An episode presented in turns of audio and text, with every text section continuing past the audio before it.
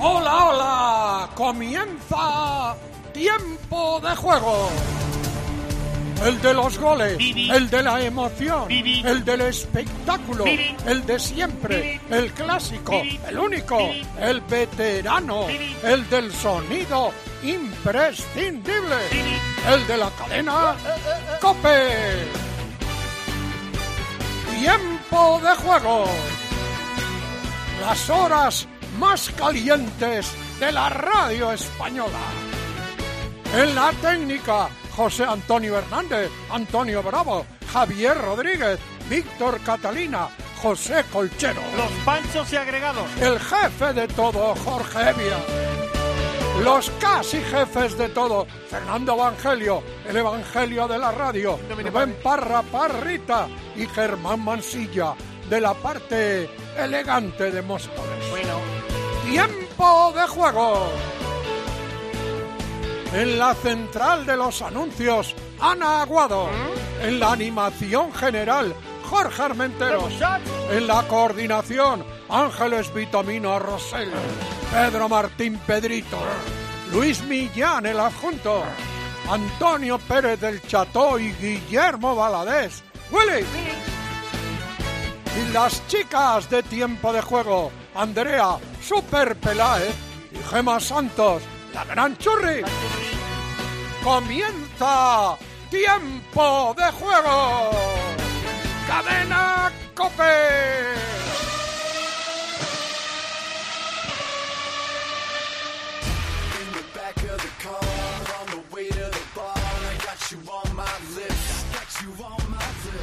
Cope GP. Vive la pasión por el motor con Carlos Miquel. Hola, ¿qué tal? Buenas tardes, bienvenidos a Cope GP. Vaya carrera que hemos vivido llena de emoción y de alternativa y sobre todo de incidentes en el Gran Premio de Azerbaiyán en Bakú con un holocausto de Ferrari. El abandono de los dos coches rojos.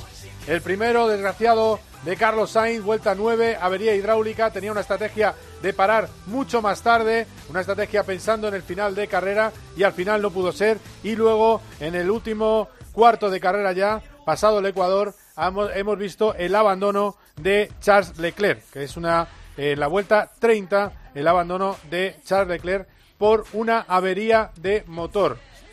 Tanto ha sido el enfado en Ferrari que no han acabado la carrera en el muro. Así que hemos tenido doblete de Red Bull con Verstappen primero, Pérez en la segunda posición, se han quedado sin rivales y se han dedicado a quitarse la vuelta rápida en uno a otro. Vuelta rápida que por cierto al final se ha quedado eh, Checo Pérez, que iba un poco peor con el neumático medio y que ha aceptado las órdenes de equipo. Le han dicho que no luchara con su compañero y ha dicho que es lo mejor para la escudería. Tercero Russell en meta, cuarto Hamilton, gran año de George Russell.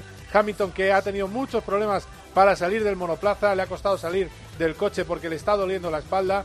Si alguien quiere cambiar el reglamento, la imagen de, Hamilton saliendo del coche dolorido de la espalda es la, el mejor aval de ese cambio de reglamento para que no voten tanto los eh, monoplazas. Quinto Pierre Gasly, carrerón con el Alfa Tauri. Sexto Vettel y séptimo Fernando Alonso. Recordemos, saldría décimo y ha hecho una de esas carreras made in Alonso, sin fallos, con ritmo cuando tenía que correr. Y ojo que le tenemos ahora mismo en Dazón a Fernando Alonso. Vamos a escucharlo. Una posición que no debió de ser nada fácil, ¿no? No, la verdad es que sufrimos un poco más con los neumáticos de lo que esperábamos. Teníamos muy poca carga aerodinámica, en las rectas íbamos muy rápidos, eso nos, nos favoreció el, el, mantener posición, pero al mismo tiempo yo creo que desgastaban mucho los neumáticos y para mí mantener las ruedas de atrás eh, con vida fue, fue el, mayor, el mayor reto hoy. Los dos pilotos de McLaren estaban detrás de ti intentando que cometieras algún fallo para poder adelantarte, pero pensábamos, mmm, Fernando lo tiene muy claro y es difícil que en este circuito cometa, cometa, fallos. O sea, que te has sentido a gusto, ¿no? Sí, sabíamos que teníamos esta, esta extra de velocidad y, y, y, sabía que esperaban algún fallo, pero intentaba las últimas dos tres curvas eh, hacerlas siempre bien, con calma, y creía que podía mantener la posición hicimos una buena salida, una buena estrategia, una buena parada en boxes eh, y cuando haces eso en Baku normalmente siempre ganas alguna posición por, por, el caos que se genera delante tuyo. Así que bueno, salimos décimos, acabamos séptimos. Eh, Barcelona, Mónaco y Baku con buenos puntos a seguir en, en Canadá. Muy bien, a seguir la racha, eso es lo que decía un Fernando Alonso que acabamos de escuchar en Dazón y que está contento, que cuando haces bien las cosas luego llegan los puntos. Decía que quería una racha de puntos de 7-8 carreras seguidas y eso es lo que de momento está haciendo. Tres carreras seguidas. Recordemos que estamos viendo repetida la salida desde su coche. La verdad es que eh, salió bien y pudo contener a uno de los McLaren, creo que era el de Norris, sí, era Norris que tenía justo, llegó a emparejarse en la primera curva, le pudo contener por el exterior, luego intentó pasar a Vettel, ahí hubiera estado la clave también para poder ganado, haber ganado a Sebastián Vettel, el caso es que buenos puntos para Fernando Alonso, que está un décimo en el Campeonato del Mundo y acortando distancias con su compañero de equipo, que también ha puntuado, pero ha puntuado en la eh, décima posición. Alonso ahora mismo está en el campeonato con 16 puntos en esa undécima plaza. Y, y bueno, hemos visto también cómo tenía ese duelo eh, con eh, su noda en la primera vuelta. El caso es que no ha podido adelantarle, ha intentado por fuera como el año pasado y esta vez su noda eh, le ha cubierto bien, porque estamos viendo ahora mismo repetida la salida. Recordar que esto es un golpe al Mundial, que, que queda mucho todavía, es verdad que solo en la octava, que hay 22, pero que con este resultado, con esa eh, séptima, eh, eh, íbamos contando, séptima de Alonso, octavo Ricciardo, noveno Norris, les ha controlado en todo momento. Luego lo vamos a analizar enseguida, lo analizamos con nuestro equipo de retransmisiones, hemos retransmitido por Cope más la carrera y vamos a desgranar todo lo que ha pasado en cada aspecto de la carrera y en cada detalle técnico de lo que hemos visto en el circuito de Baku. Octavo Ricciardo, noveno Norris, Norris y ha cerrado los puntos Ocon y en el Mundial golpe en el campeonato de Red Bull con Verstappen en la primera posición, tiene 150 puntos. Checo Pérez se coloca segundo con 129, es decir, que está a 21 puntos de su compañero de equipo. Y Leclerc, con ese abandono desgraciado que le ha enfadado muchísimo, que decía que tiene que resolver un problema Ferrari de fiabilidad, es el motor que sufrió de sobrecalentamiento y que decían que estaba bien el motor de combustión y solo estaba dañado el turbo, pues ese motor lo han puesto en Bakú y esta vez sí que ha dicho basta. Eh, tercero Leclerc, 116 puntos por los 150, es decir que son ya 34 puntos. Russell en la cuarta posición, 99, vaya mundial suyo. Y Sainz con este abandono se queda en la quinta, 83, con un Hamilton sexto, 62, Norris séptimo, octavo Botas, noveno Ocon con 31 puntos, Gasly y en la undécima posición, empatado con Gasly, está un eh, Fernando Alonso que entre los adelantamientos pues ha, podido pasar eh, algunos de los casos. Es verdad que después de la parada ha tenido que pasar a varios coches, aunque no nos lo ha enseñado la retransmisión. Además, estamos pendientes de las 24 horas de Le Mans. ¿Cómo va la cosa, Charlie Barazal? Muy buenas. Hola, muy buenas. Pues lidera el Toyota número 8 con casi una vuelta, dos minutos y medio, sobre su, su coche gemelo, coche hermano, el número 7. Así que la lucha interna Parece que este año va a caer del, del lado del, del, número que llevaba Alonso en su día. El, coche 8. porque el 7 ha vuelto a tener problemas. Sí. Y eh, también ha tenido alguna excursión de Pechito López, que es un clásico, que también. de la segunda edición de, de, Fernando Alonso. Yo recuerdo que cuando Alonso gana por segunda vez consecutiva con eh, sus compañeros Buemi y con eh, Kobayashi, no con Kobayashi, sino con, con el otro japonés, Nakajima. con, Nakajima, cuando ganó hubo ciertos medios argentinos que hablaban de una conspiración. Pero es que este Pechito López, al cual apreciamos personalmente y es un, tipo encantador, sigue siendo un piloto tan rápido como inconstante en una carrera de 24 horas y sigue cometiendo errores. Pero bueno. que si pisas los arcenes y eso a veces se pincha. Es que pinchó, tuvo mala suerte, pero pinchó porque doblaba por, por todo lo sucio, que lo sucio en Le Mans es tremendo. Edición 90 de Le Mans, en, el en la que ha habido, Charlie, mala suerte para los eh, no, es la, eh, es la edición 90, eh, el año 99. ha habido, porque el año que viene se cumple los 100 años, pero claro, hubo una década que no se hizo carrera. bueno, después de esta apreciación que le da, exactamente igual a la gente, la historia es Miguel Molina y cómo va Miguel Molina, que es el español que queda en liza con su Ferrari, el Ferrari número 52. Miguel está tercero a poco más de una vuelta está parando en boxe, segundo cuando para el líder, el, Porsche líder, el, número 91, pues se mete en la vuelta, pero está lejos. Ahora, un pinchazo o cualquier cosa le podría meter en la lucha. Pero parece difícil porque la diferencia de prestaciones entre el Porsche y el Ferrari es muy grande. Claro, es que esto era un Corvette, Porsche, Ferrari más o menos en prestaciones, eh, Corvette y Porsche más o menos iguales. ¿Y qué ha pasado? Bueno, pues que, eh, por un lado, Antonio García, si tenemos suerte le escucharemos en COPGP. Por cierto, antes de que acabe la carrera. Ayer, rotura de suspensión. y tiene que abandonar. Tuvo que abandonar cuando era líder, destacado. Sí, era cómodamente. Once y media de la noche, creo, ¿no? Más o menos, sí. Sí, vale. Eh, y por otro lado, eh, el, Corvette 64, que iba camino de ganar la carrera, se lo llevó por delante un, LMP2, Esta mañana. que no ha sido sancionado y eh, se acabó la carrera para ellos. Un piloto, por cierto, amateur, que se asustó porque estaba hecho un bocadillo entre dos pilotos. Es decir, yo, si no tengo nivel, no hago las 24 horas de Le Mans. aunque tuviera dinero para hacer las 24 horas de Le Mans, eso es así. Pero bueno, eh, está aquí con nosotros, de nuestro equipo de transmisión, que iba a decir algo. Manuel sí, que también puede ser un, actor famoso, ¿no? Para poder hacerlas. Eh, también, también, por cierto. que sea Bueno, vamos a escuchar que tenemos a Carlos Sainz en Dazón. A ver. creo que hemos tenido un problema hidráulico y nada, em, ahí se ha acabado la carrera. Creo que era la vuelta 9, 10 Estábamos haciendo un inicio de carrera muy tranquilo, intentando guardar neumático porque sabíamos que hacía mucho calor. Me habían pedido desde el equipo eh, intentar alargar esa, esa, primera parada, entonces iba guardando mucho neumático para atacar luego. Pero justo cuando iba a empezar a tirar eh, se nos ha ido el hidráulico. Es una faena para todo el equipo, también por lo que le ha pasado a Charles pero es así, esto es Fórmula 1 y siempre va a haber días difíciles y días mejores. hemos visto hablar con Matías Binotto en el muro cuando ha salido del coche. ¿Qué te ha dicho? Ahí nada me ha dicho cuál había sido el problema. Le he preguntado si sabíamos ya cuál, cuál había sido el problema. Me ha dicho que hidráulico y que no sabían por qué. Entonces son seguramente los problemas que haya que investigar, que haya seguro que tomar acción en, en ello, pero mm, sí, yo creo que es un día también para, animar a todo el equipo, para animar a, todos los ferraristas, ¿no? que es, creo que es un día duro para todos, pero que también hay que intentar ser positivos, pensar que todavía queda mucho campeonato y que van a llegar a también días así a los demás. Bueno, pues habrá días así para los demás, hay que ser positivo, siempre mensaje de equipo. Es verdad que en español no dice el mensaje este de Ferrari, eh, antes le hemos escuchado en italiano, que decía eh, debemos estar uniti, tenemos que estar unidos, eh, juntos, no a sobreactuar.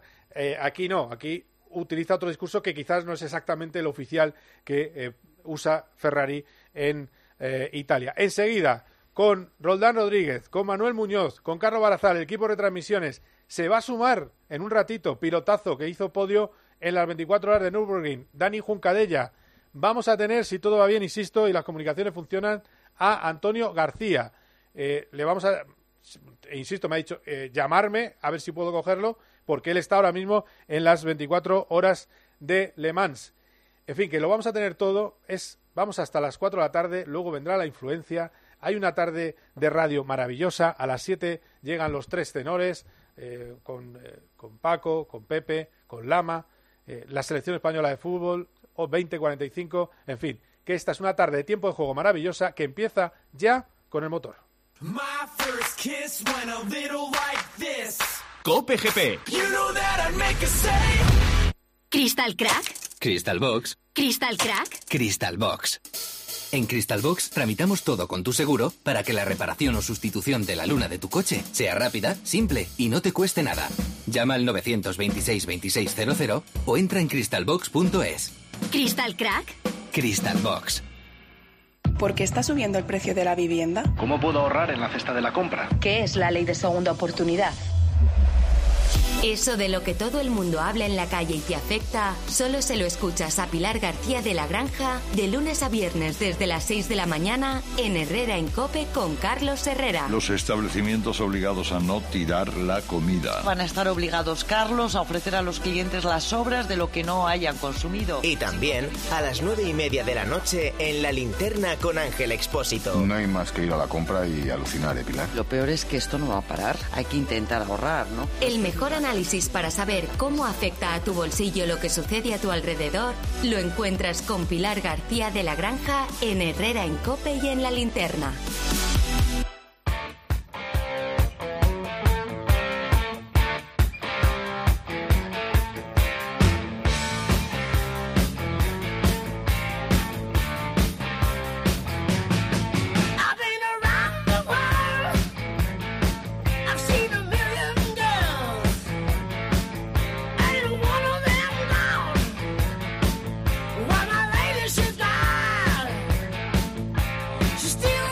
Bueno, eh, no tiene ni que decir para dónde tira el director del programa si escucháis esta música, pero, porque antes planteábamos un debate en Cope Más sobre gustos musicales, Roldán Rodríguez, ¿qué tal, piloto? Muy buenas. ¿Qué tal, Carlos? Pues aquí estamos.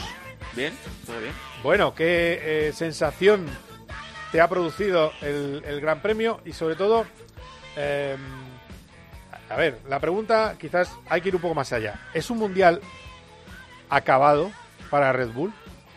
Vale, eh, sintetizando un poco la carrera, ¿no? Que, han pasado tantísimas cosas. Sí, sí, sí. Eh, a ver, la Fórmula 1 eh, mola cada vez más, o sea, cada vez es más interesante, ¿no? Creo que se han demostrado muchas cosas hoy. Creo que el, ADN de Red Bull como equipo es bastante más poderoso y fuerte que el ADN de Ferrari como equipo, hoy por hoy, y lo han demostrado su manera de encarar la carrera, más allá de los problemas mecánicos de, Ferrari, ¿no? Y, y, cómo se plantean cada una de las carreras en lo que llamamos de año. Em, creo que Checo ha hecho un grandísimo papel este fin de semana otra vez en un equipo que gira en torno a Max Verstappen. Ha hecho vuelta rápida en carrera, segundo en quali por delante de su compañero em, y no ha defendido posición por orden de equipo, ¿no? Y luego se puso primero a la salida, ¿no? Por tanto, en ese sentido, bravo por Checo. Fernando Alonso no defrauda, es espectacular. Eso de la savia nueva está muy bien, pero cuando tienes a un Fernando Alonso que con 40 años pelea el que más en pista y no deja de sorprender, la verdad que, que chapó. Me sabe muy mal por Carlos, porque ha tenido una temporada en Ferrari muy mala, le falta un puntito de velocidad, pero es que eso comparado con la mala suerte que tienes es anecdótico, o sea, la mala suerte de, Carlos este año está siendo muy, muy grave y, muy importante. Y la Fórmula 1, la verdad que, me gusta. Me esperaba un poquito más de este circuito, viendo un poco Fórmula 2 y todo el fin de semana y el histórico que ha pasado, todo, lo que ha pasado aquí en esta pista en Baku. Pero para mí, eh, creo que la Fórmula 1 está más viva que nunca y, y queda mundial. Yo creo que queda mundial todavía. Bueno, eh, desde el punto de vista táctico, como ingeniero, el jefe de muro de COPGP y de la retransmisión, Manuel Muñoz, ¿qué te ha parecido esta carrera? Estaba ahogándose de todas maneras. Por cierto, es verdad que no lo he destacado suficiente. Gran salida de Checo Pérez. Y ese sí que es error de Leclerc, que sale mal y le pasa a Checo Pérez en la salida. Por cierto, eh, vamos a aclararlo. Un Checo que además le cierra el camino a Verstappen y que consigue que no le pasen. ¿Qué te parece desde el punto de vista técnico este Gran Premio de Baku? Déjame llevarte la contraria. No tiene por qué ser necesariamente error del piloto. En la vuelta de, formación, eh, una de las labores que tiene que hacer el piloto es con el embrague detectar cuál es el punto de mordida, el punto correcto. Le pasan esta información a, través de los sensores, obviamente, a, un ingeniero que se dedica única y exclusivamente a las salidas y es el que le da la configuración de volante para empezar la, para empezar la carrera. Entonces, no necesariamente tiene que haber sido error de piloto. Eh, desde el punto de vista de estrategia, pues la verdad es que... o sea, que puede ser error de piloto, pero no siempre es error de piloto. Eh, correcto, así es. Perfecto. De todas formas, no es eh, un mal trabajo, ¿no? Tener a, dedicarte solamente a trabajar los tres segundos y medio que dura Ah, solo se dedica a eso ese ingeniero, concretamente. Sí, sí, correcto. O sea, no es un ingeniero de sistemas que está con otros sistemas, ¿no? no, Pero vamos, qué fuerte. Es un poco... Sí, el que, falló en dos volantes de Carlos en, en el Gran Premio de Australia. Bueno, eso nunca se sabe. Pero... sí, no. no, ya te lo digo yo. vale, sí. Pero eh, no, hacía un poco de chanza, ¿no? Con lo de los tres segundos y medio. Es bastante más complicado que todo eso. Eh, y normalmente es alguien normalmente del, del departamento de motores. Eh, desde el punto de vista de estrategia, pues es que esta carrera, la verdad es que es la que menos tiene que ofrecer en todo el año, incluso menos que Mónaco, por el debate que teníamos antes un poquito entre Mónaco y Baku, que a vosotros, los que no termináis de controlar bien de carreras, os gustaba, os gustaba Baku. Eh, Hombre, ahí está.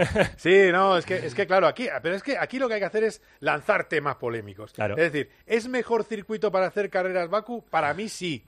¿Es más bonito Mónaco? También es más bonito Mónaco. Pero es que Tú no aguantas. Claro, ¿sabes lo que pasa? Que como estás ahí eh, rodeado de ingenieros, no soportas al futbolero, al compañero futbolero que te dice, todos los mónacos, es que este, esto mónaco es un rollo, es que vaya petardo, es que no sé qué, es que no se adelanta. me lo dicen todos los santos años. Entonces es verdad que como queremos que haya adelantamientos para que no nos toquen las narices, pues hombre, la Fórmula 1 es mucho más que adelanta. Ahí está, muy bien. El, ser capaz de lidiar con una vuelta en Mónaco y verlo desde fuera y ver que el coche en el que tú participas de alguna manera, eh, pues eh, obviamente es capaz de, hacer pues un buen tiempo o de conseguir hacer el resultado que tienes eh, en mente, pues es una delicia. Y Mónaco, bueno, pues por toda la historia que, que implica, eh, para mí sigue siendo una delicia y, nunca debería faltar. Volviendo a la táctica, eh, Baku es que tampoco ofrece mucho, sinceramente, para poder hacer. Eh, hoy hemos visto que las ruedas funcionaban perfectas, incluso con estas temperaturas, la dura era la, eh, la rueda de carrera. Ya no tienes la obligación de empezar con la blanda, que es el reglamento anterior, con lo que es un problema más, o perdón, es un problema menos, quiero decir, es una variable menos que, te, te quitas. te voy a interrumpir un segundo. Es para circuitos así funcionaba mejor el otro sistema. Sí, no, claro. Eh, aquí introduces una variable porque el blando con esta temperatura y sobre todo con eh, porque bueno Baku si lo ves es tracción tracción tracción son curvas de 90 grados eh, el problema que tienes con las ruedas traseras puede ser importante si no las gestionas bien ese problema con las medias no lo tienes con las duras menos aún pero con las blandas sí que puedes tener ese problema evidentemente a una vuelta no se ve pero quizás a las 50 vueltas si te obligan a empezar con esa eh, con ese neumático y no coincide el momento en el que hay un virtual safety car o en el que ha habido cualquier incidente, sí que te puede poner en problemas. Claro, y eso lo hemos echado en falta. En cualquier caso, ha habido cosas que han pasado, y lo estamos ahora mismo analizando, y son cosas muy interesantes para el campeonato y también sobre el funcionamiento de los equipos. Me decía, bueno, Charlie, tu impresión de la carrera, eh, eh, ¿tú qué nota le pones? ¿Le ponemos un 8, un 7? Un, un 9 a lo mejor no se nos está yendo la olla. Seis y medio, siete. Seis y medio, siete. Bueno, eh, por, las roturas de Ferrari, básicamente, que es la que nos han quitado un poco esa. Claro, nos ha, claro nos ha faltado la lucha por la victoria. ¿Algo más que, bueno, de, este análisis general, de esta primera impresión? Eh, sobre simplemente ahondar en lo de Mónaco. Cuando un circuito me ofrezca desde la chicane o de la salida del túnel hasta, hasta las rascas, eso solamente es un circuito, eso son dos kilómetros, entonces hablamos de, de, más cosas. Mira, te os voy a contar una cosa porque, claro, esto al final, eh, Roldán, tú y yo, que nos gusta Bakú, nos van a convertir en que queremos que no esté en Mónaco. Es compatible, claro. Claro, o sea, queremos Mónaco. ¿eh? Queremos Mónaco y queremos Bakú. también me gusta Miami. También. Bueno, a mí. Eh. Hasta, incluso hasta para las carreras, fíjate. muy fino, está muy fino. En Miami hacíamos expedición nosotros, ¿eh? Nos íbamos todos. A ver si me puedo ir yo algún día, pero íbamos los, los cuatro. Em, a ver, eh, a ver, eh, como sacáis ese debate, estaba yo, los libre 1, 2 y 3 de Mónaco, eh, a pie de pista. Cosa que no hago en todos los circuitos. No puede. En la chica. No, no, pero que aunque, aunque lo haga y vayas a la escapatoria, estás mucho más lejos. A eso me refiero. Entonces, el escalofrío de ver pasar los coches a 200 por hora en la chicán rápida de la piscina es inigualable. Eh, verles sin barrera en, en, la chicán después del túnel es una barbaridad. Todo eso está muy bonito. Pero tampoco está mal que ya que es una carrera, un, un gran premio dedicado exclusivamente a la Fórmula 1 y que es un evento turístico, a lo mejor se puede analizar de qué manera se puede mejorar para que haya más adelantamientos. Ya está, es lo único que digo. Ya que los coches son unos camiones, pues por lo menos, eh. ¿qué se puede hacer? Porque yo hasta propondría hacer contrarreloj en, en, en vez de carrera normal. Porque es que, es que al final. Mm, pero bueno. Eh, simplemente una cosa: si el campeonato fueran 23 Mónacos, eh, puedo entender toda esa polémica que se genera. No, si la polémica es porque no pone pasta. O sea, Mónaco apenas pone dinero y gestiona su propio club y la Fórmula 1 eso le molesta, ya está. La polémica es por eso. Mónaco tiene que seguir, las catedrales tienen que seguir. Ahora, dentro de las catedrales podemos tener gustos también diferentes. Eh, a ver, mm, antes, antes de nada, de última hora, sobre los problemas de espalda. Ha tenido problemas serios para bajar del coche Luis Hamilton. Ya no sabemos, como hay una bronca tremenda eh, que Mercedes quiere se cambie el reglamento y ha lanzado a Russell a decir que va a haber un día un disgusto, ya no sabemos si le duele de verdad, que yo supongo que sí, le duele mucho la espalda a Luis Hamilton, que ha tardado 25 segundos en salir del coche y le ha costado horrores. ¿Qué has querido decir con ese yo supongo, yo supongo que sí? Hombre, pues los antecedentes. Hombre, que, no, que te quiero decir que es que, que yo creo que sí, que le duele seguro pero que también es cierto que si alguien quiere cambiar el reglamento, eso es lo más poderoso que hay. La imagen más eh, impactante que hay para alguien que quiere cambiar el reglamento es esa. Y hoy Hamilton ha sufrido mucho al salir del monoplaza y ha sido una de las imágenes del día.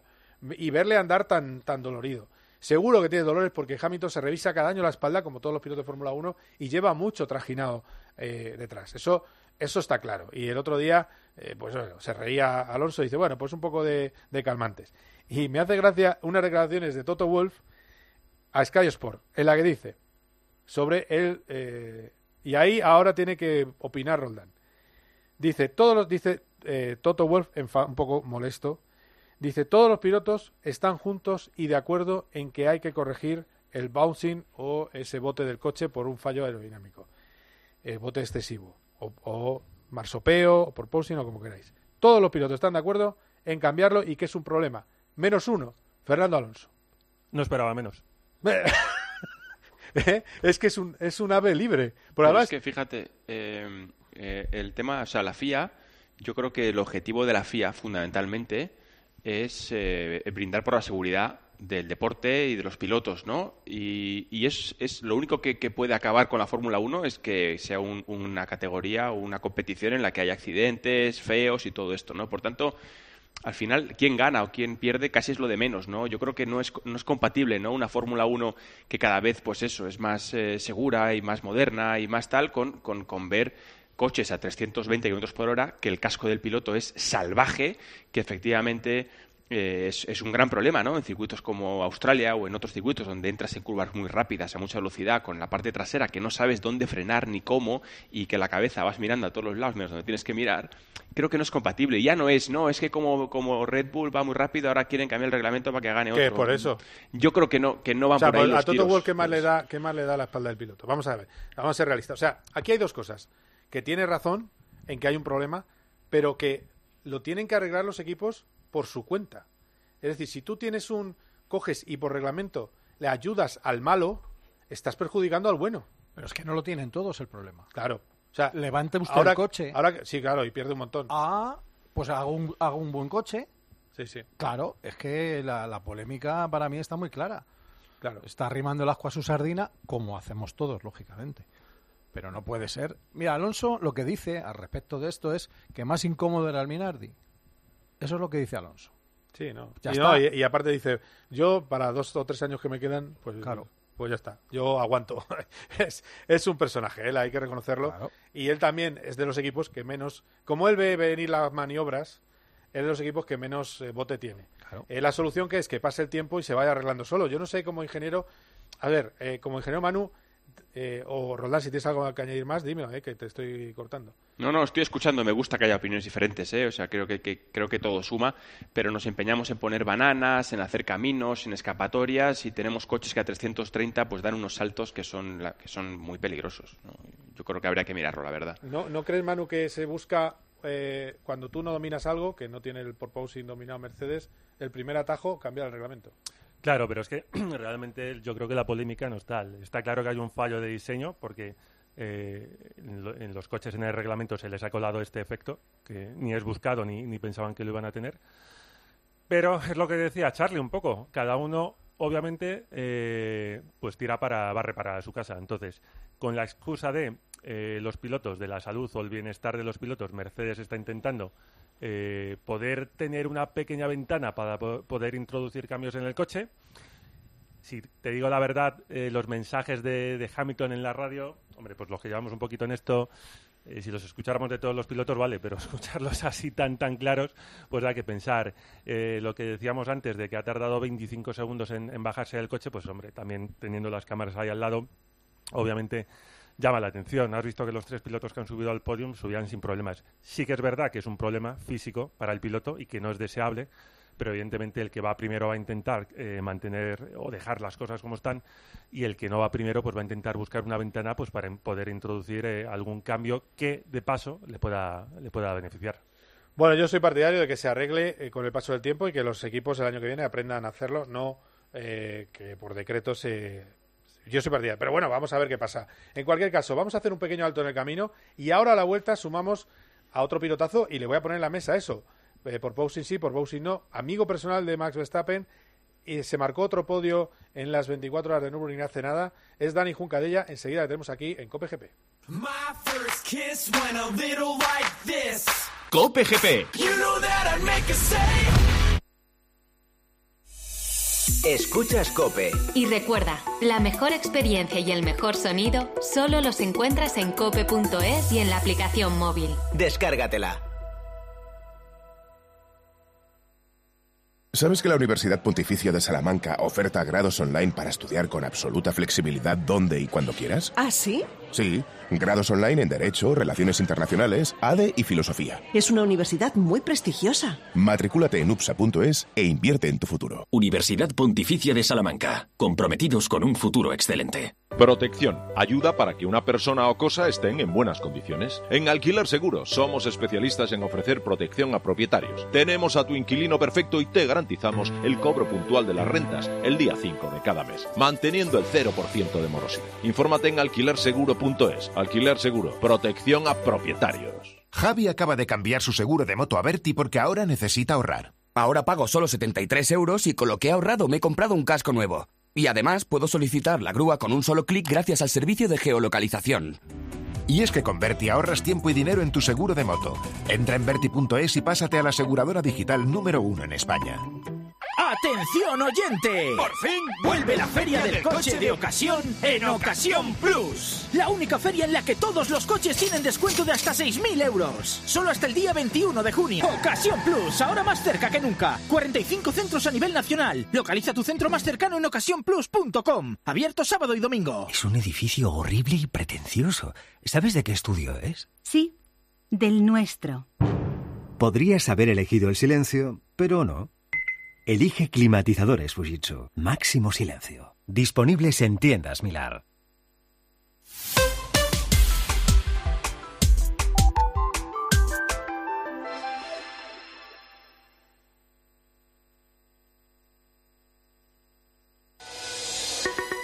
Síguenos también en Twitter en arroba tjcope y en facebook.com barra tiempo de juego.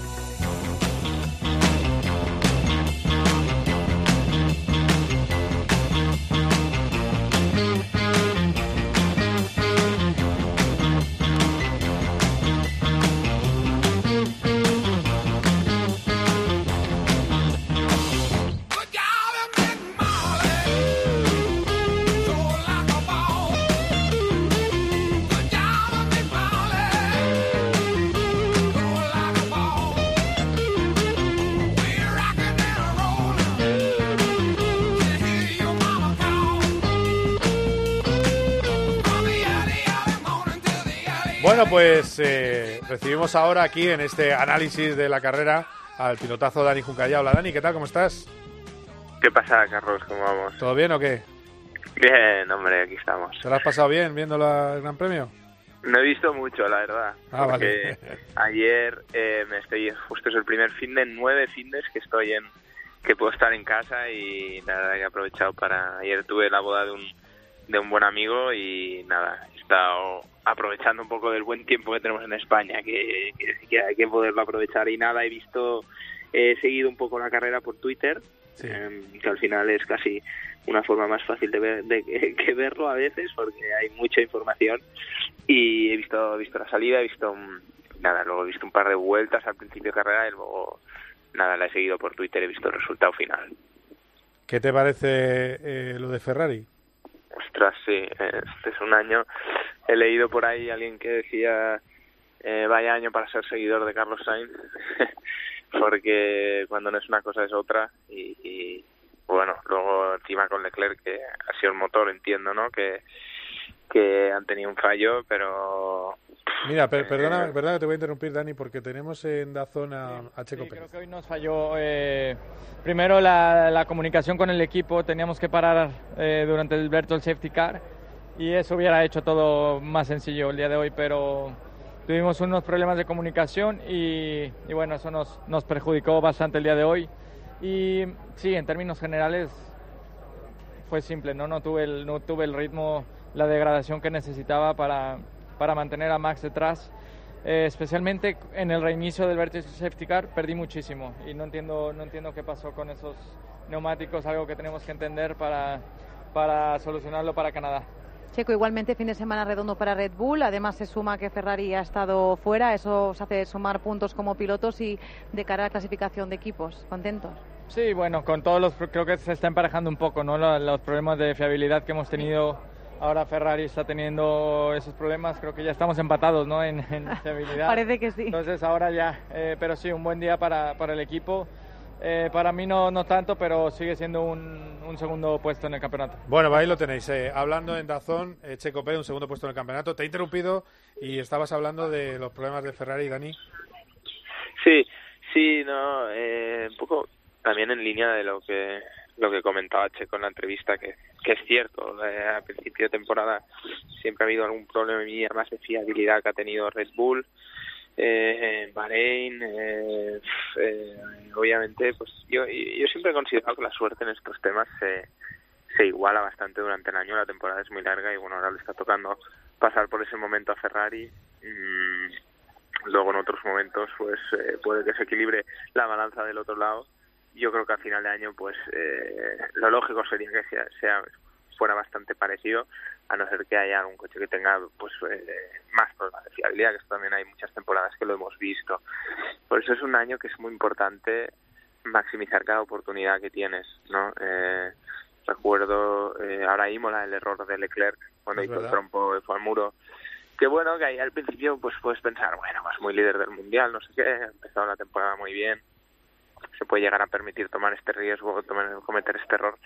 Pero claro ahora pican esos puntos no eh, cada cuando eh, la balanza se equilibra del otro lado en cuestión de fiabilidad importante poder maximizar eso. Y es un poco lo que bueno yo siempre he visto en Max que el tío cuando cuando tiene el coche eh, falla pocas veces no por lo general. Y y pues las carreras que ha acabado este año que no ha sido por errores o por, por, temas de, de equipo de fiabilidad y creo que son cinco victorias ya y un podio sí sí es, es una no pues, eh, Max eh, Max tiene todo victoria lo que no lo que ha acabado no y un tercero no en Mónaco Ah, bueno, perdón, el tercero de Mónaco, sí, lo, he dicho mal antes. Sí, sí, sí, tiene, tiene cinco victorias y un podio, sí, y luego dos ceros. Sí, sí, sí, es cierto. Tercero de Mónaco. es una barbaridad. Sí. sí, muchas veces ¿no? la, la mínima que me hace gracia que el otro día leía leía en Twitter que decía no tal, Max está empezando temporada regular tal, está empezando a pasarlo mal porque quedó tercero en Mónaco madre mía o sea es que mira los resultados de los últimos años o sea es que cuando cuando acaba acaba siempre siempre entre los tres primeros y, en fin de semana eh, no perfecto lo podemos tener todos y bueno eh, está claro que ahora mismo el dominio de Red Bull bueno obviamente están muy igualados delante Red Bull y Ferrari pero pero Red Bull está está realmente cumpliendo y, y Checo está cerca obviamente. O sea a mí me sorprende sobre todo los sábados que está haciendo unas unas qualis brutales y y Max yo creo que es un tío de calificación 100%, pero y me sorprende el ritmo que tiene en carrera luego Verstappen, porque Checo que es un piloto que siempre hemos visto que con, cuida los neumáticos muy bien, los años de Sauber y demás, siempre destacaba por esa habilidad, ¿no? Y, de repente llega Max y no sé que le ha metido 22 segundos esta carrera. No, no, le, ha, dado, sí, hoy le, ha, le han usado mucho tiempo por vuelta. Y luego tengo que, te voy a preguntar, porque estábamos con la polémica. Roldán dice que eh, la FIA tiene que cambiar el tema del, tiene que ayudar con la configuración del suelo para que cambie el porpoising, ese bote que tiene y que es tan incómodo para los pilotos. ¿Tú como piloto crees que debe cambiarse o crees que hay una intención del equipo que peor va, que es Mercedes, para llevar el asco a su sardina y quitarse un problema en medio? Hombre, yo creo que yo estoy de acuerdo con, con Roldán. Creo que es algo que deberían solucionar. He visto un vídeo de Hamilton bajándose el coche. Eh, sí, lo estábamos comentando. Obviamente, eh, a ver, todos sabemos que a Hamilton le gusta el show también un poco, pero no, no creo que sea show off todo eso que ha hecho de salir tan lentamente y tal. Eh, quizá, quizá le añade un extra, ¿no? Para que quede claro de cara al público y de cara afuera que, que están sufriendo y que no todos somos iguales eh, a nivel físico. O sea, Hamilton obviamente es un tío que está muy en forma, pero pero que, que, sufra así, que tenga estos dolores de espalda. Ya en Russell se ha quejado varias carreras, que le dolía la espalda. Eh, eh, es complicado, ¿no? De entender y yo lo, yo a veces hago, bueno, este fin de semana justo he hecho eh, trabajo en el simulador para McLaren Ah, mira. Estos últimos días, eh, sí, ayer y los, y los dos días anteriores, y lo intentan simular en el simulador. Obviamente no, no, nos da golpes en el simulador, pero, pero sí la sensación de, del porpoising y de los golpes contra el suelo, y es, muy incómodo. O sea, realmente es una sensación rarísima y es algo que es deberían sí intentar solucionarlo. Oye, hoy esperaba, ya que has estado en el simulador de McLaren, ¿os esperabais que Alonso acabara adelante? ¿Cómo ha terminado? Mm, sí, lo que era imposible, lo que lo que sabíamos desde desde el jueves casi, desde el viernes, desde la practice 1 que que al Alpine en recta no lo íbamos a pasar, eso seguro. Eh, recuerdo un debrief después de la FP1 Ricciardo diciendo que que ni se ni intenten pasar al Alpine en pista, que como no lo pasen con estrategia, que es imposible que lo pasen en recta y además es que el McLaren creo que es el que en velocidades puntas en la Free Practice 1 y Free Practice 2 son los más lentos. Entonces eh, y Alpine el más rápido. Entonces eh, difícil difícil. Y, y pero bueno creo que el fin de semana han ido de menos a más bastante. La Free Practice 1 Free Practice 2 estaban un poco lejos eh, sobre todo Ricciardo. Y me ha gustado ver ver que Ricciardo también eh, bueno ha podido un fin de semana acabar un poco justo por delante de Lando mm, que se le ha visto sufriendo todo el año mucho a ver, dos cosas hasta donde puedas contar. Le queda mucho que mejorar al McLaren y luego la segunda, esa ya más fácil. ¿Qué te pareció la carrera de Fernando?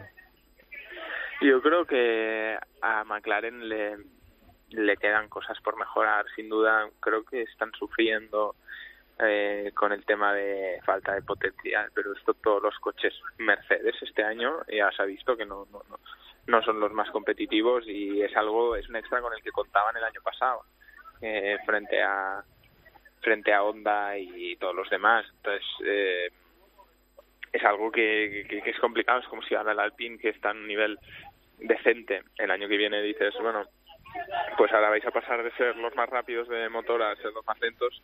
Eh, obviamente tienes que buscar soluciones en otros lados y es difícil de encontrar. Es un, es un extra que siempre vas a tener ahí que, que echas de menos, ¿no? Entonces, eh, yo creo que sí que les, les, les, quedan aún cosas por mejorar.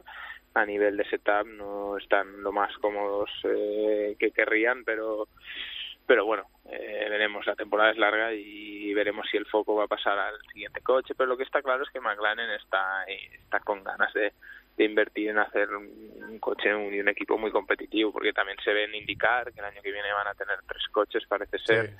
Eh, la Fórmula E pasa de Mercedes a McLaren, o sea, hay mucha tela ahí dentro, entonces eso, eso es bueno de cara al futuro de McLaren y de la competición. Y sobre la carrera de Fernando no sé muy bien qué decir, porque ya te digo, no, no he seguido de cerca y, lo poco que, he podido seguir, al final obviamente iba leyendo comentarios de lo que iba pasando delante. Eh, entonces no. No, bueno, básicamente lo que él mismo ha comentado, ¿no? Que tenía mucha punta, pero desgastaba mucho las ruedas. Entonces tenía que, que cuidar eh, cuidar el neumático al máximo para poder luego salir bien al último sector y poder aguantar eh, el ataque de los rivales. Es un poco... Es que, ese es el problema que tienes. Al final, cuando quieres tener un coche muy competitivo en recta, a nivel de motor, obviamente tienes ese extra de potencia, pero también eh, un setup que aerodinámicamente es un, pelo menos eficiente en curva y eso supone un mayor desgaste de neumático porque utilizas más el grip que tienes disponible del neumático que, el de que tienes a nivel aerodinámico. Entonces, he visto una entrevista que hablaba al final de que, de que Ricciardo intentaban meterle presión, pero pero él obviamente pues eh, inteligente de concentrarse en hacer las dos últimas curvas bien para que no para que no le pasen en recta y al final si sale bien de la última curva sabe que, que no va a tener que defenderse. Bueno, termino ya. 24 horas de Nürburgring. Tercero, ¿no? Otro podio más. ¿Cuál es lo, qué es lo próximo con tu Mercedes? Estoy ya desde el podio, Marto. Quiero ganar carrera. este año estoy, estoy subiéndome mucho, pero no al, no al sitio que toca y alguna llegará, pero Nürburgring fue dura porque realmente teníamos mucho ritmo y la carrera nunca nunca fue de nuestro lado, siempre en las neutralizaciones, situaciones de tráfico y tal, siempre perdíamos tiempo y, bueno, una de esas carreras que, ¿sabes? Que acabas, analizas, miras para atrás y dices, no hubiera hecho muchas cosas diferentes, eh, no creo que hubiera podido hacer otra cosa mejor, eh, simplemente pues mira, no era nuestro día y a veces en Nürburgring se tienen que alinear muchas cosas una carrera que al final no hay safety cars, entonces eh, factor de, de suerte incrementa un poco porque se, no se neutraliza tanto la carrera. Pero bueno, aún queda alguna grande este año como Spa, las 24 horas de Spa el año, el año pasado hicimos la pole y liderábamos durante gran tiempo y tuvimos que retirarnos por un amortiguador que rompimos. Entonces este año tenemos la esperanza de, bueno, seguimos teniendo un coche competitivo sin duda ahí y, a ver si a ver si este año cae de nuestro lado. Esa es una de las carreras que me encantaría ganar. Bueno, pues estaremos empujando, ya sabéis, apoyándote desde aquí. Así que gracias, Dani, un abrazo. Venga, un abrazo. A ver, compañeros, quiero que eh, terminemos con flashes. Eh, la nota para eh, Fernando Alonso. ¿Quién empieza? ¿Yo? dale, sí. Yo a Fernando le voy a, hoy le voy a dar un, un 10, la verdad. Eh, tuvo una mala quali, es un flash, eh, cosa rápida, un 10, y porque tuvo una mala quali, pero una vez más en carrera creo que es el piloto junto con, con Verstappen que más eh, chicha ha sacado. Manu. Pues yo creo, perdona, que lo ha hecho muy bien. yo a lo mejor me bajo un poquito del 10 pero no por Fernando, sino bueno, pues un poco toda la, carrera. Eh, ha terminado no primero de los demás, pero sí que ha puesto el coche muy muy arriba. Eh, le ha sacado cuatro posiciones, creo, ¿no? O tres a, su, a, su, compañero. Eh, ha hecho una carrera perfecta, ha gestionado sin problemas. bueno, mejor haber rascado un poquito si hubiese pasado alguna cosilla de, pues eso, algún safety car o alguna, alguna bandera, pero bueno, pero vamos, una carrera sin, sin fisuras hoy. Perfecta. Eh, con tal y como ha venido la carrera, la ha gestionado perfectamente. 10. Bueno, pues eh, y luego está eh, de la carrera de Sainz, poco podemos decir, porque estaba pensando en el final de la carrera, con lo cual estaba yendo despacito pensando en el final. ¿No, Roldi? Sí, es complicado porque él lo ha dicho, ¿no? Dicen, bueno, yo mi estrategia era ir un poquito más largo, por tanto esos, esos dos, tres segundos que tenía con el Red Bull de Verstappen pues eh, son menos preocupantes teniendo en cuenta esa estrategia que llevaba Carlos. Eh, yo diría que en general eh, seguramente no lo esté pasando fácil. ¿Por qué? Porque tienes mucha visibilidad, ¿no? Tu compañero es un puntito más rápido y la suerte no te está acompañando, ¿no? la puntuación que le doy, pues, pues no tengo ni idea. Creo que trabajo un, un notable y ojalá llegue al sobresaliente en breve. Bueno. Pues la verdad es que tampoco hemos podido ver mucho. Sí que es verdad que en los primeros compases hemos visto que se llegaba a quedar creo que a cuatro segundos o, incluso rozaba los cinco de, los Red Bull, lo que era un poquito preocupante pensando en el, en el final de carrera y por eso yo creo que hoy era doblete de Red Bull igualmente. Lo que pasa que, bueno, podríamos haber limitado el daño, el daño bastante, pero poco más ha podido hacer, ¿no? Eh, cuando abandonas por un fallo mecánico que es totalmente ajeno a ti, como ha sido el, el fallo del hidráulico, bueno, pues quizás ayer eh, podría haber hecho un poquito más a lo mejor en la quali. Eh, me imagino que antes o después esa ansiada pole llegará, porque el, coche obviamente está para ello. Eh, bueno, y el fin de semana de hoy, pues, pues o sea, de, la carrera de hoy, quería decir, poquito más le podemos achacar. yo creo que un, un, notable, efectivamente. En la carrera sin calificar, es que no puedes. Claro. No puedes sacar ninguna conclusión porque no sabes si esa estrategia que iba a seguir de ir más largo le habría funcionado. Entonces, mejor no, Voy a saludar ahora, os voy a despedir ya, pero voy a saludar a alguien. Entonces, antes de, parar para publicidad, Antonio García, ¿qué tal? Muy buenas. Antonio. Muy buenas. ¿Cómo estás? ¿Cómo está el ánimo? Bien. Bien. Bueno, me había apartado del micrófono del auricular porque me estáis haciendo spoiler de la carrera. ¡Anda! Perdón, no lo sabía. Pues nada, no voy a hablar contigo nada de Fórmula 1 para no hacer más spoilers, ¿vale? Eso, eso queda claro. Despido a los eh, analistas de la retransmisión y voy enseguida contigo. Gracias, Roldán Rodríguez. Nada, un placer y además, además eh, vamos, pero, pero tienes a un auténtico crack ahí al otro lado. Este, este es, una, es una bestia, lo de Antonio es una, es una barbaridad, es el pluricampeón de Le Mans, es una cosa... Un fenómeno. orgullo. Tremenda. Eh, Manu, gracias por todo. A vosotros, me lo he muy bien. Eso está bien. Y eh, Charlie, tú te quedas, es verdad. No te despido del todo porque estás con Le Mans. Antonio, enseguida hablamos de todo lo que ha pasado. Prometo no decir nada de Fórmula 1. Venga, hasta ahora. Cope GP.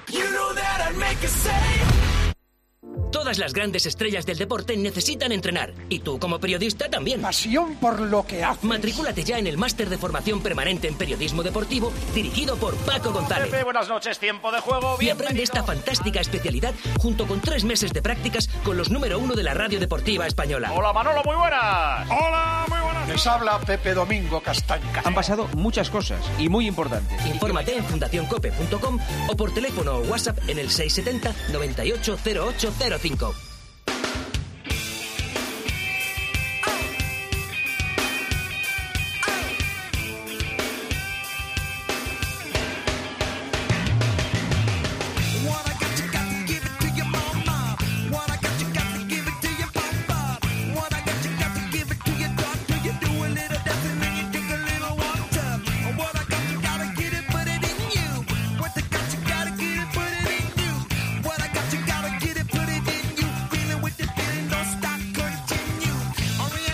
Bueno, pues eh, seguimos aquí con Antonio García. Eh, Antonio, qué ilusión nos estabas dando, liderando hasta las once y media de la noche. Una auténtica barbaridad el ritmo que teníais. ¿Y qué es lo que ha pasado, no? La suspensión ha sido. Eh, sí, bastante imprevisto, ¿no? simplemente entrando en meta además creo que fue casi en la última chicane noté algo raro que, que lo achaqué a haber cogido algo de suciedad o lo que fuera que me había hecho un extraño el coche y justo cuando volví a entrar en meta me di cuenta que, que no tenía amortiguador trasero entonces pues si pasa en un circuito normal haces un poco de daño si te pasan de más que tienes que hacerte 15 kilómetros pues eh, pues es al final la, la las ganas ahí también te pueden, ¿no? O sea, en, la categoría nuestra eh, no puedes perder ni un segundo y, ya sabes más o menos que, que se va todo un poco que se, estropea todo, ¿no? Entonces, cuando ves que se están escapando minutos, pues pues eso, entramos y aparte del daño, digamos, de, del amortiguador en sí, que se, había roto, de alguna forma, eh, pues también el año añadido, ¿no? De, haber ido pues una vuelta en tres, una vuelta con tres ruedas, digamos. No, claro, es una, es una auténtica barbaridad, pero sí que sí que lo veías para ganar, ¿no? Viendo un poco todo el ritmo. Sí, o sea, lo, era el tema ese que, que no te atrevías a pensarlo y lo parecía incluso fácil, ¿no? Eh, salí segundo, como habíamos hecho, habíamos hecho en el crono, nos fuimos, mi compañero Nick Tan y yo nos escapamos y la verdad es que pues eso en esas primera hora hora y media que, estuve allí estuve bastante cómodo eh, y sabía que incluso tenía más ritmo que, que él entonces luego él tuvo un pequeño error que me puse yo líder y a partir de entonces hasta hasta este fallo mecánico pues pues eso lideramos siete ocho horas de, carrera con no con facilidad porque íbamos todos con todo pero pero bueno, que, que lo veías como muy factible, ¿no? Que, el coche iba perfecto, de ritmo íbamos de ritmo íbamos espectacular, entonces pues pues bueno, al final tienen que pasar cosas de estas o, o incluso lo que le han pasado a nuestros compañeros a cinco o seis horas del final yendo líderes con más margen aún que pues es un, un toque con un prototipo en medio de la recta pues también les ha dejado fuera entonces ahí te quería preguntar ahí te quería preguntar mm. ¿Es de, ¿Es de excluir de una carrera lo que ha hecho el MP2? Porque me parece una cosa tan bestia, en plena recta, pegar ese bandazo y arrollar así a tu compañero Sims. Es de pues de tener una conversación, o sea, de, realmente ver un poco qué es qué es lo que pasa, ¿no? Y, y yo creo que también es un poco el punto que, que es un poco común con, con, con los prototipos. Yo creo que en la salida vimos también un golpe mm que yo creo que era inaudito, ¿no? A los 200 metros de la salida, tres del MP2 salieron volando con gente experimentada y lo, y lo, lo ocasionó un piloto que creo que ha sido René Rast por lo mismo, ¿no? Estar en paralelo a uno, no sabe realmente dónde está y se echa contra el otro. Entonces, no sé si es que realmente lo que tienen que que quizás mejorar o lo que sea es la visión lateral que tienen estos prototipos porque yo creo que, que no saben dónde por dónde van ni, ni lo que tienen al lado. Claro. Es un poco, un poco raro. No, y luego está el tema eh, del nivel también. Bueno, es verdad que lo han hecho, en un caso eran profesionales, pero sigue, yo creo que hay que ser más estricto con, con quién corre Le Mans, ¿no? Que os, jugáis el, el, cuello. Es un poco el tema, ¿no? Que, todo el esfuerzo que hay detrás, eh, eh, equipos oficiales gastándose dinerales para pues para tener el objetivo, ¿no?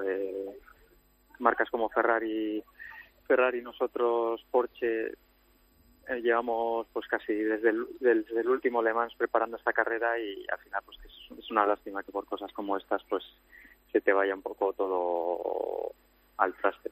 Entonces sí, pero bueno, al final sabemos que forma parte de la, de la competición, ¿no? Son varias carreras con, compitiendo simultáneamente, pero es un poco lo que tiene, ¿no? Hay veces que que va en tu contra, como ha sido esta, pero, pero bueno, sí es verdad que cada vez más, pues sí te das cuenta que, y no lo digo por esa persona, porque yo creo que también me lo han dicho que, este piloto es eh, es dentro de lo que cabe un amateur bastante experimentado, pero y bellísima persona a parecer, pero pero bueno, o sea, es, eh, se está convirtiendo en muchos casos, pues eso, ¿no? El, el capricho correr Le Mans cuando te estás mezclando, poniendo un poco en, incertidumbre o estás poniendo en peligro, digamos, el, trabajo de, tanta gente, pues como los equipos oficiales y demás que, estamos allí, ¿no? Entonces,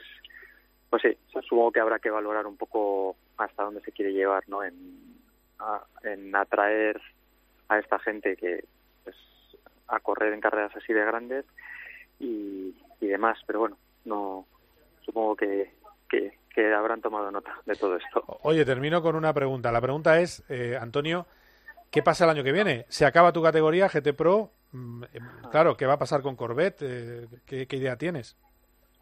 Bueno, el año que viene, obviamente, habiéndose acabado por, por el tema de que Porsche ha decidido no continuar este programa y centrarse solo en el prototipo, entonces Ferrari también metiéndose y nosotros de momento pues no parece que vayamos a hacerlo, pues en lo que es la categoría GT profesional pues no va a ir adelante. Entonces el año que viene probablemente se quede como un poco en, de incertidumbre o de impasse.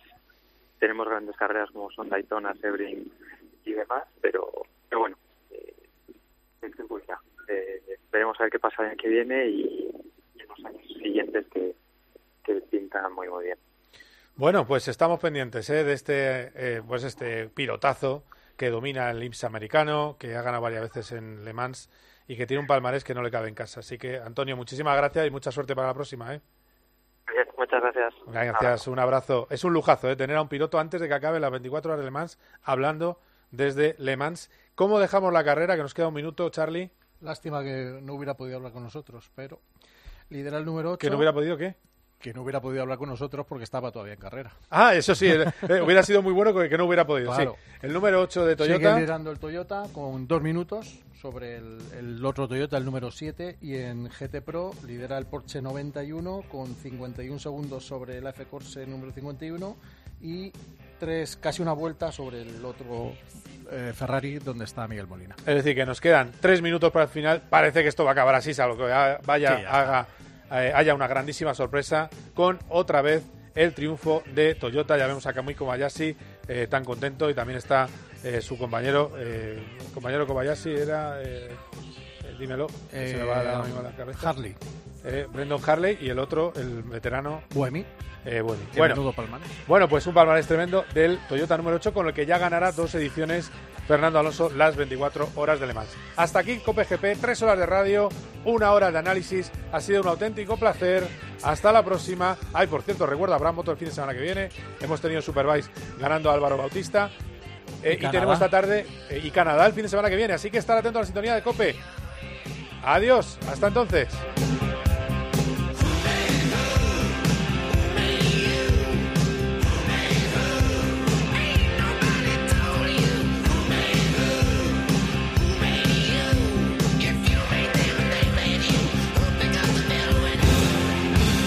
Cope GP con Carlos Miquel.